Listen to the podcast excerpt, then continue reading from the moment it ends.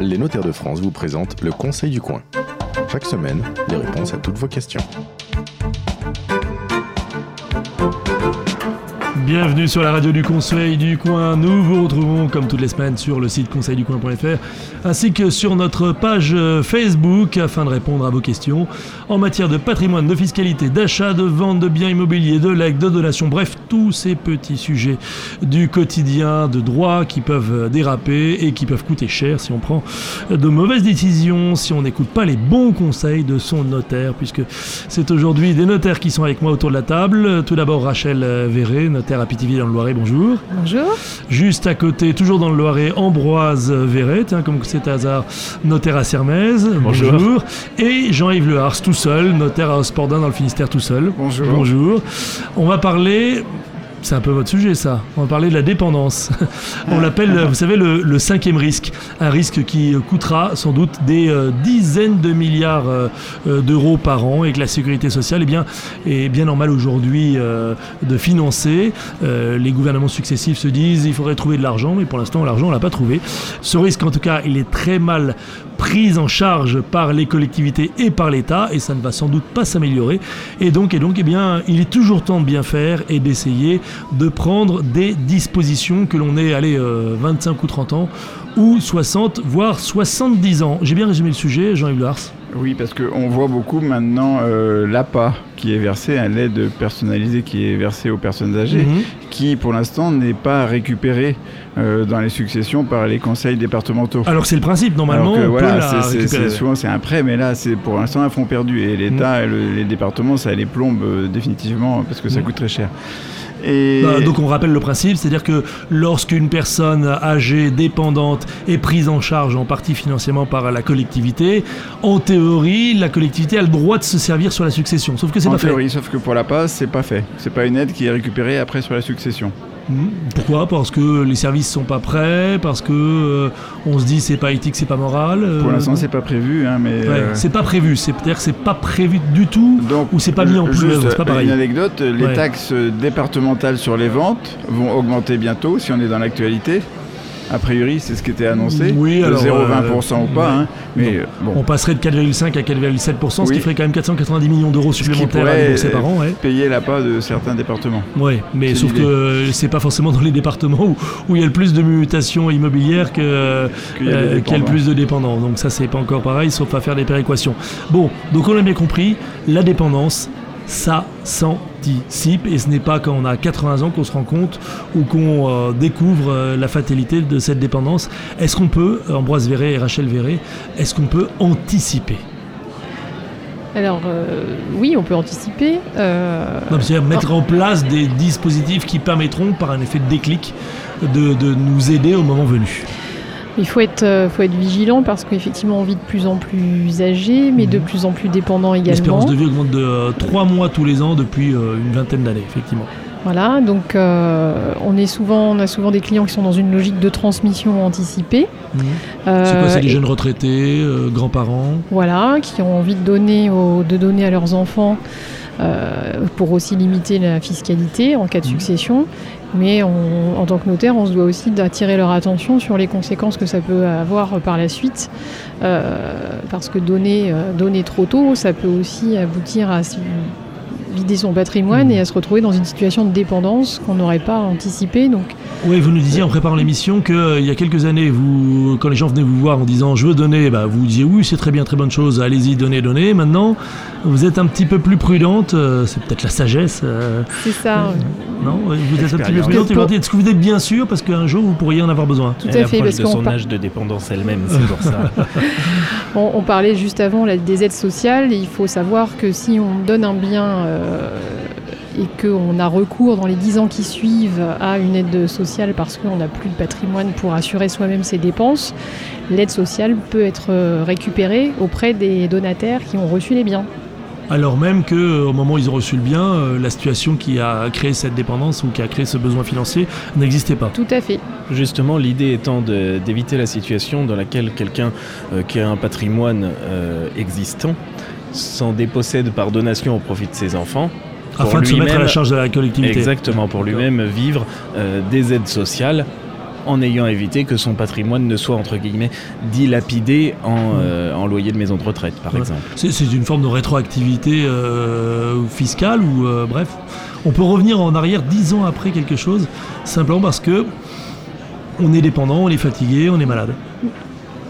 L'idéal, c'est au Jean-Yves moins de se garder l'usufruit d'un bien qu'on donne. C'est-à-dire qu'on Ouais. garde l'usufruit, et comme on sait dans les émissions, que l'usufruit qu'on garde, c'est les revenus du bien. Donc, Mhm. ou bien on habite la maison, ce qui est bien, ou bien lorsqu'on est dépendant, bah, on part en maison de retraite ou en maison médicalisée, et on pourra, seul usufruitier, donc louer la maison, et les loyers euh, perçus par le seul usufruitier, donc le parent qu'aura donné, pourront payer, il faut espérer, une partie au moins des frais euh, d'hébergement médicalisé de celui qui a donné. Mettons les chiffres sur la table, la dépendance, euh, on n'est pas en dessous de 10 000 euros et ça peut atteindre rapidement euh, 5 000, 6 000 euros en fonction de- de- du niveau de dépendance euh, auquel on est soumis, hein, c'est ça? Oui. Quand il y a besoin de quelqu'un qui passe une fois par jour ou quand il y a besoin d'une assistance euh, euh, toute la journée. Oui, ça peut aller Et très vite, que ce soit d'ailleurs une dépendance euh, en maison médicalisée ou même une dépendance à domicile, comme vous Ce qui disiez, coûte avec malgré tout moins cher, on le sait, les conseils départementaux essayent de tout faire pour privilégier le maintien à domicile parce que c'est toujours un peu moins coûteux parce qu'il y a déjà il y a un domicile. Oui, c'est toujours. euh, enfin, après, ça dépend aussi du matériel médical qui- oui, faut nécessaire. apporter à domicile aussi. hein. Mhm. Euh, Et des rotations à organiser. Exactement. Euh, on peut avoir besoin effectivement de plusieurs personnes et de beaucoup de matériel, ce qui augmente le, le coût assez sérieusement. D'où l'intérêt d'avoir aussi anticipé cette situation en évitant de se déposséder de son patrimoine trop tôt, comme le disait euh, Rachel Verret tout à l'heure. Alors, euh, on, soyons clairs, euh, on est en train de faire de la prévention, on est en train de dire à ceux qui nous écoutent et qui nous regardent, vous avez les moyens de vous mettre à l'abri, au moins en grande partie, voire totalement, de cette situation malgré tout pénible et désagréable. On le fait quand? On le fait euh, comment On s'y prend comment On commence à se préoccuper de ce genre de choses À quel moment de la vie Tiens, prenons le moment où on achète un bien immobilier déjà. C'est peut-être le bon moment où on se dit euh, Bah, c'est le premier acte déjà Mhm. qui, de préparation à la dépendance, puisque quand on est propriétaire de son toit, on a quelque chose on à. a, déjà, on a déjà un poste qui est assuré. Mhm. Euh, Et au pire, on peut le, ven- le vendre ou au peut pire, le on peut le mettre en location. on ouais. peut le mettre en location si effectivement le bien n'est plus adapté. Après, quand l'âge avance, il faut peut-être pas attendre la dernière minute pour quitter la maison avec étage pour un appartement euh, avec commodité euh, qui sera plus facile à vivre au quotidien.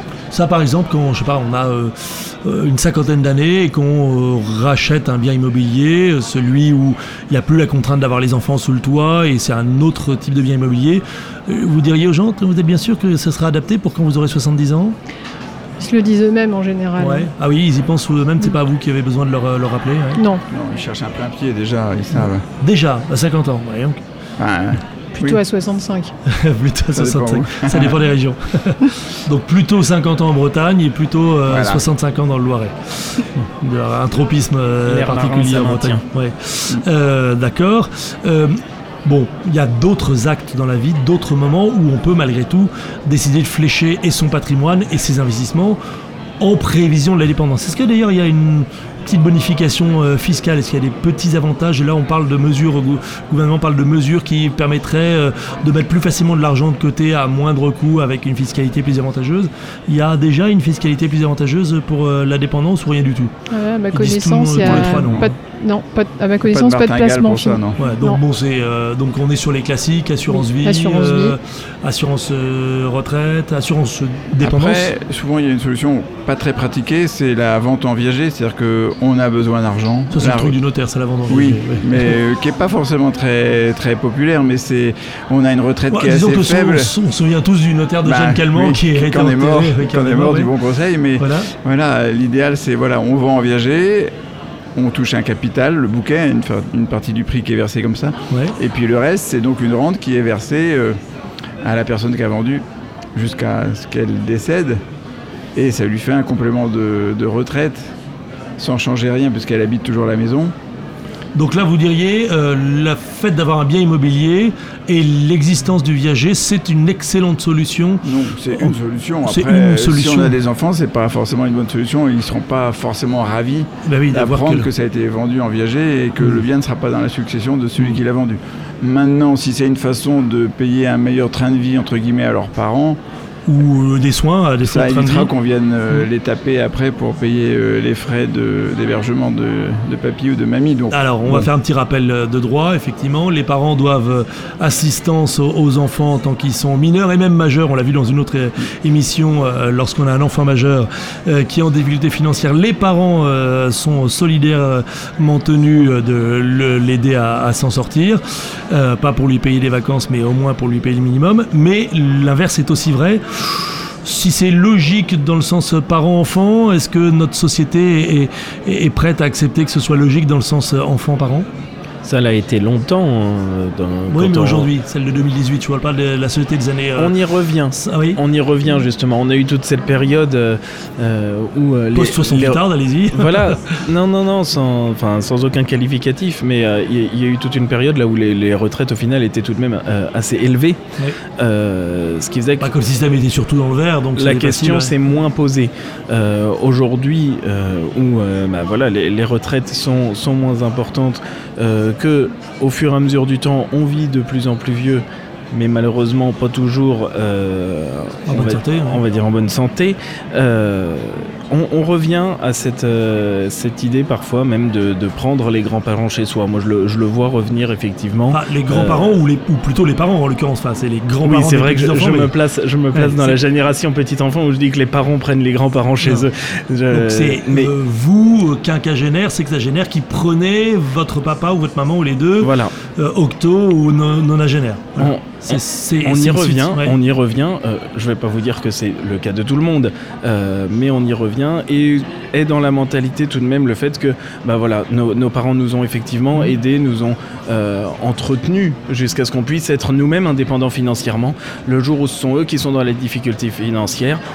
Eh ben c'est à nous d'y pallier. Sauf Pour qu'aujourd'hui, ceux, euh, le... pour ceux pour qui ouais. c'est pas la mentalité, Mm. la loi est effectivement là pour leur rappeler. Sauf qu'aujourd'hui, euh, le patrimoine immobilier euh, des années 2018-2020 n'est pas celui de la fin de la guerre, de l'après-guerre ou même de l'avant-guerre. À l'époque, les logements étaient plus grands, on avait plus de place pour accueillir, et puis on vivait beaucoup moins en ville. Aujourd'hui, en ville, en sans- France, c'est pas très connu qu'on vive euh, sur deux ou trois générations ensemble. Ouais. Mais bon, Ça, c'est des modèles plus euh, en Asie ou dans d'autres pays du monde. Néanmoins, vous dites que c'est quelque chose à laquelle il faudrait réfléchir, mettre en place, créer.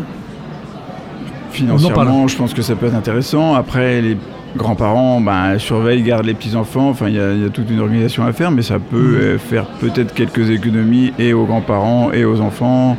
Bon, sans, sans évacuer le côté humain qui est sûrement sympa Mhm. ou pas, ça dépend, mais ça dépend quels parents on, on héberge, si c'est les beaux-parents ou les parents. hein, mais Ah, ça, bah, c'est autre forcément, à un moment donné, c'est les beaux-parents de quelqu'un. hein. Oui. C'est forcément les beaux-parents de quelqu'un. Euh, bon, on est dans un rendez-vous destiné à donner des conseils d'anticipation. Alors, remettons-nous dans le calendrier de vie standard. Le premier bien immobilier, le premier bien immobilier, c'est déjà une forme d'anticipation de plus tard et beaucoup plus tard. Euh, franchement, euh, soyons très concrets, euh, concrets, Rachel Verret, lorsqu'on a euh, 30 ans, 35 ans, qu'on fait l'acquisition de son premier bien immobilier, est-ce qu'on a en tête que un jour on pourra en avoir besoin pour, pour payer sa retraite ou pour payer les soins à domicile? Non, pas du tout. Je pense pas que ce soit la préoccupation des trentenaires, mais il y a quand même une prise de conscience. Qu'on va créer un patrimoine et que Voilà. ce patrimoine servira peut-être un jour. Hmm. Bon, ça c'est la première étape. On progresse dans la vie professionnelle, on augmente ses revenus, on met les enfants sur les rails. Et à un moment, on a à nouveau de l'argent disponible après avoir payé les études de tout le monde. Et là, on a quoi? Allez, 50, 55 ans, euh, Jean-Yves Le. Qu'est-ce qu'on peut faire à cet âge-là qui permette de prévoir plus tard, d'anticiper? Bah, signer des contrats ou d'assurance vie, des placements. On l'avait euh, pas déjà fait ça? On l'avait peut-être déjà fait, mais on n'avait pas les sous à mettre dessus. Oui, bah voilà, on va abonder les contrats qui sont peut-être déjà anciens, on va verser dessus un peu plus de capitaux pour pouvoir avoir une meilleure rente Mhm. ou quelque chose plus tard euh, supérieur. Mhm. Autrement. De l'immobilier, investir dans de l'immobilier, toujours pareil dans l'idée de, rece- de recevoir des loyers, loyers qui vont payer la maison de retraite. euh, Oui, alors toujours pareil, on peut acheter aussi dans l'immobilier avec les enfants, c'est-à-dire qu'on achète l'usufruit, les enfants achètent la nue propriété. Donc on le- achète avec les en- enfants. En, démembrement, ça fait riche, je dis comme ça, mais c'est on achète avec ses enfants, c'est-à-dire que les enfants achètent la nue propriété que vous leur payez éventuellement ou qu'ils financent eux-mêmes, et puis vous, vous achetez euh, l'usufruit, c'est-à-dire que vous resterez dans le bien ou vous toucherez les loyers. Euh, mais ils ont quel âge là, les enfants là Bah, ils sont majeurs, ils ont 30, 50 ans maximum. Et donc mais- ils mettent des sous sur la table. oui, Mais qu'est-ce qui paye quoi alors chacun paye un morceau en fonction de la valeur de l'usufruit et de la nue propriété. Et qu'est-ce qui jouit de quoi Bah, les- ceux qui ont l'usufruit, donc euh, les, les grands-parents ou les, les parents âgés. Donc alors, si je reprends bien votre schéma, euh, les grands par les parents veulent euh, s'installer dans un nouveau logement et oui, vont dire à leurs enfants. plein pied en ville ou plus facile. Et bah, ils vont dire, on vous le transmet, ils vont dire aux enfants, on vous le transmettra un jour. Le scénario assez classique, enfin je sais pas, Ouais. chez moi, c'est on a donné Et sa les maison. pratiques bretonnes hein, sont Ah ouais, épatantes. sont- sont- Oui. sont prospères en France. On a donné sa maison, donc On euh, a les donné enfants sa maison, on est content. Et puis bah, c'était la maison au bord de mer, elle avait trois étages et puis c'était pas très accessible après vu le grand âge. Et bien ce qu'on fait, c'est que on la vend éventuellement D'accord. un Parisien qui est content d'acheter face mer. Et avec ça, on rachète un appartement en ville en gardant le démembrement, en gardant euh, donc la division usufruit nue propriété qu'on avait créée à la donation et on rachète dans les mêmes fractions un nouveau bien Mais on a donné un peu de sous aux enfants pour qu'ils puissent payer cette part de, de, de, de- d'usufruit peut-être. Ouais. de nue propriété. De nue propriété.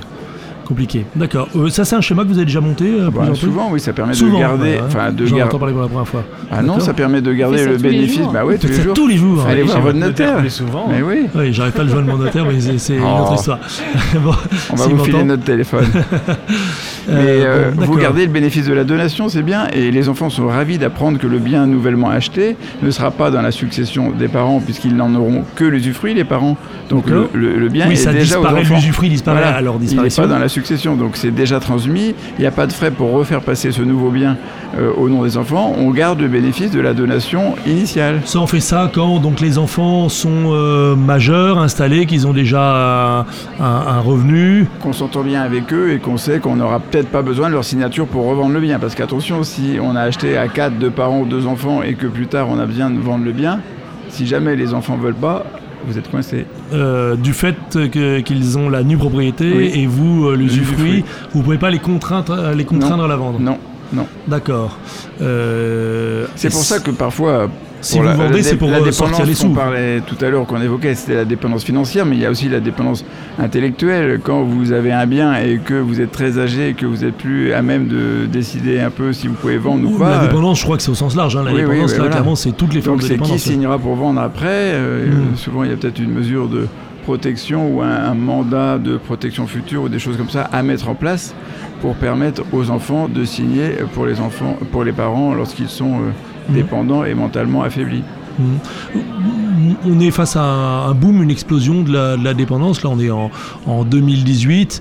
On, voit que le, nombre de personnes âgées euh, de, plus de 80 ans augmente tous les ans, je crois, de euh, 150 000 ou 200 000, ce qui est euh, considérable. Euh, les chiffres pour 2050 donnent le tournis. Je crois qu'un quart de la population française sera en situation de dépendance ou euh, de quasi-dépendance. Euh, on a encore moyen d'anticiper ou ça va nous exploser en pleine tête? On a, Perret. on a encore le moyen d'anticiper. Euh, effectivement, il ne faut pas se réveiller un matin en se disant ça y est, euh, Mm. maman est à la maison de retraite, il n'y a plus rien sur les comptes. Ouais. Donc, Ah, euh, donc là, vous êtes en train de dire la dépendance, c'est aussi le problème des, euh, des enfants. tout à fait. Et en général, c'est vrai qu'on on les voit arriver dans nos bureaux en disant bah voilà, on- C'est trop tard. il, Faut faut vendre. qu'on- il faut vendre, il faut vendre. euh, et puis, euh, on, va voir la, ma- la maman qui est à la maison de retraite et on s'aperçoit à ce moment-là qu'elle n'est plus en état de signer quoi que ce soit. D'accord Et euh, les enfants doivent à ce moment-là mettre en urgence euh, une procédure de mise sous protection, D'accord. qui est en général une tutelle, qui est une procédure judiciaire qui va durer plus ou moins longtemps selon les tribunaux. Alors que si euh, la, la prise de conscience de l'état de la maman avait été plus d'a- D'ailleurs, tout ça, ça a une Oh. conséquence financière. C'est-à-dire qu'il n'y a plus de sous sur les comptes. Elle Voilà. est à la maison de retraite. Il faut sortir les euh, 4500 euros par mois pour euh, euh, lui assurer un, un minimum de confort. Et pendant ce temps-là, la procédure de mise sous tutelle euh, bah, prend tout son temps, plusieurs mois, plusieurs mois, et il faut sortir ces 4500 euros tous les mois. c'est ça. Et on ne peut pas les sortir sur le bien qu'on ne peut pas mettre en vente puisque euh, on est sous procédure de mise sous tutelle. Voilà. Quelqu'un qui n'a plus sa capacité ne peut pas signer un acte de vente et donc ne peut pas, on ne peut pas percevoir de prix. Qu'est-ce qui a dit euh, que cette personne ne pouvait pas signer Bah, c'est en général le notaire qui se fait confirmer par le, le personnel médical. Oui, mais le notaire, euh, il est tenu de protéger cette personne. tenu de s'assurer effectivement que la personne qui signe comprend ce qu'elle signe. Alors- ah oui, donc ça c'est le consentement éclairé, c'est ça C'est Oui. le consentement, oui. Ouais. Et court même. Alors même que c'est dans, en théorie, c'est dans son intérêt, puisque le fruit de la vente est censé lui servir à, à- à financer sa maison de retraite. Oui, mais on, peut pas, euh, on peut pas se faire juge de ce qu'est l'intérêt de la personne. D'accord. D'où la procédure, d'où le juge, d'où ces délais. Et donc pendant ce temps-là, euh, ben, on perd du temps et ça coûte. C'est ça Oui. bon.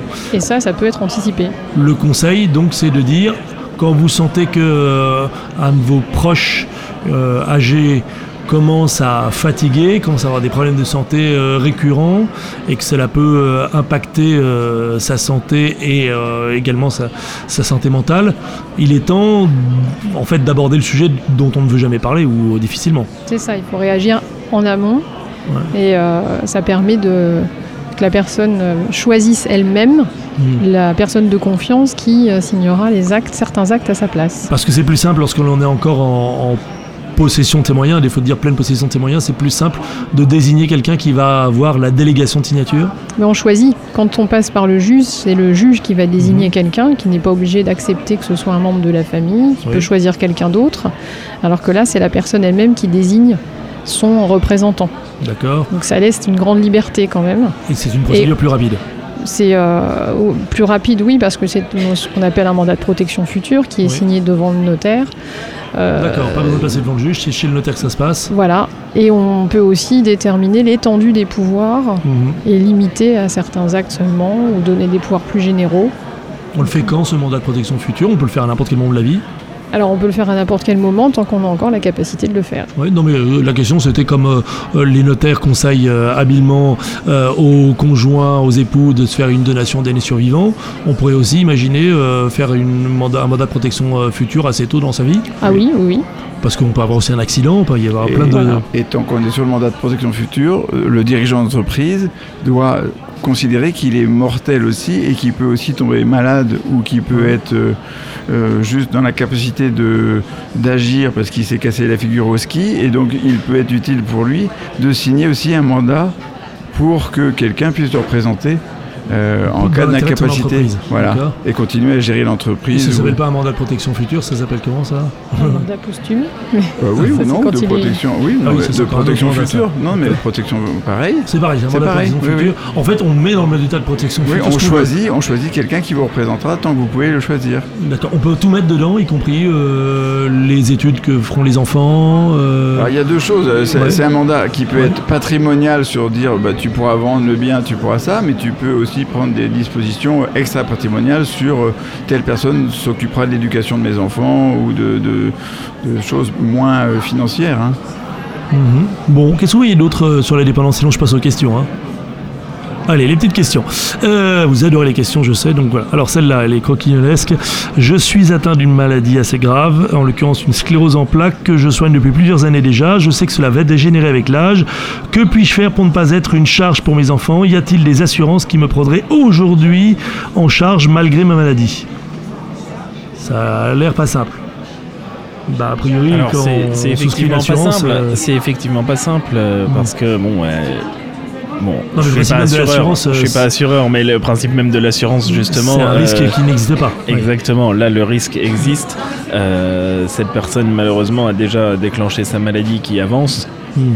Euh, en termes financiers, euh, effectivement, les, les seuls conseils, euh, ce serait effectivement de se rapprocher euh, d'un organisme financier qui va pouvoir la conseiller sur comment faire pour transformer son patrimoine en revenus si jamais ces revenus Mhm. euh, ne permettent pas de faire face euh, aux conséquences financières de sa maladie. Euh, Bon, là, c'est Voilà. les, les outils, c'est l'assurance vie, c'est. euh, là, on va Euh, être sur des outils financiers. ouais, classique. D'accord. Alors, j'ai travaillé d'arrache-pied pour que mes cinq enfants puissent faire de belles études et qu'ils soient logés confortablement quand ils étaient à la maison. Je n'ai pas pu mettre de sous de côté, en revanche, pendant des années. Si je suis malade, est-ce que je pourrais m'appuyer sur eux? Bah, C'est ce qu'on disait tout à l'heure. Donc, cette obligation, non mais là, il est dans une situation un peu vertueuse, il a cinq enfants. C'est plus simple quand on a plein d'enfants de leur dire euh, aide papa ou c'est plus compliqué, paradoxalement, dans vos expériences, Rachel Verret? Je sais pas si c'est plus simple, mais euh, ça multiplie les leviers parce qu'il faut savoir que si les enfants ne participent pas de manière volontaire à, Mhm. à la, la- la dépendance de leurs parents, ils y seront contraints par la justice et que ce sera en fonction des ressources de chacun. Qu'est-ce qui Donc, euh, euh, ça sera plus va chercher euh, le juge? Ça peut être la personne dépendante ou l'établissement, par exemple, ou quelqu'un qui protège euh, ces personnes? C'est euh, effectivement le- la personne dépendante qui va euh, demander, ou ça peut être aussi un établissement euh, qui l'héberge. Ouais, l'établissement- si par exemple cette personne, justement, vous disiez tout à l'heure, vous évoquez le cas de cette personne qui n'est plus en possession de ses moyens, euh, il faut quelqu'un pour payer à la fin du mois, l'établissement réclame aux, aux enfants, les enfants bougent pas, et là ils peuvent aller euh, les, les poursuivre en justice pour payer les factures. Dans ce cas-là, quelqu'un qui a plus ses capacités, effectivement, Ah, en général, va être euh, placé sous un régime de protection, donc curatelle tutelle, et c'est le curateur ou le ouais. tuteur qui fera l'action au nom de la personne protégée euh, pour, euh, pour que l'obligation alimentaire soit déclenchée. Ouais. Et pour vendre le bien, si- s'il n'y a que le bien pour pouvoir payer la maison bien, de retraite ou S'il reste un bien, oui. Oui. S'il reste un bien. S'il n'a pas été mangé d'ici là. Euh, bon, écoutez, on a fait le tour des questions. Dépendance, est-ce que vous voyez d'autres choses à ajouter? Ambroise Véret, Rachel Véret, Jean-Yves Le Hars. Alors peut-être juste une petite Ambroise Véret. précision, parce que c'est vrai qu'on a parlé euh, de tutelle, de curatelle et de la lourdeur des procédures. Juste rappeler qu'effectivement, euh, depuis 2016, euh, on a une nouvelle mesure de protection allégée qui a été mise en place par l'État. C'est l'habilitation familiale qui permet d'obtenir euh, l'autorisation pour un, un membre de la famille proche de représenter la personne qui n'est plus en état de le faire elle-même Mhm. euh, pour les actes de la vie courante et ça peut s'étendre même jusqu'aux actes de disposition type vente de biens immobiliers D'accord. et qu'on obtient de manière plus légère euh, auprès du juge des tutelles euh, que la mise en place d'une tutelle complète. Donc c'est l'étape au-dessus après euh, le mandat. euh, Protection euh, future. Vous avez le mandat de protection future qui lui ne permet pas de vendre le bien. Alors le mandat peut. de protection future, et il a surtout l'intérêt d'être une anticipation. C'est la personne Ah oui. qui va avoir choisi. Là, on est plus sur euh, une procédure allégée pour quelqu'un qui n'a pas anticipé et qui se retrouve dans l'état Déjà. euh, de dépendance et de ne plus être euh, elle-même en possibilité de, de gérer son patrimoine.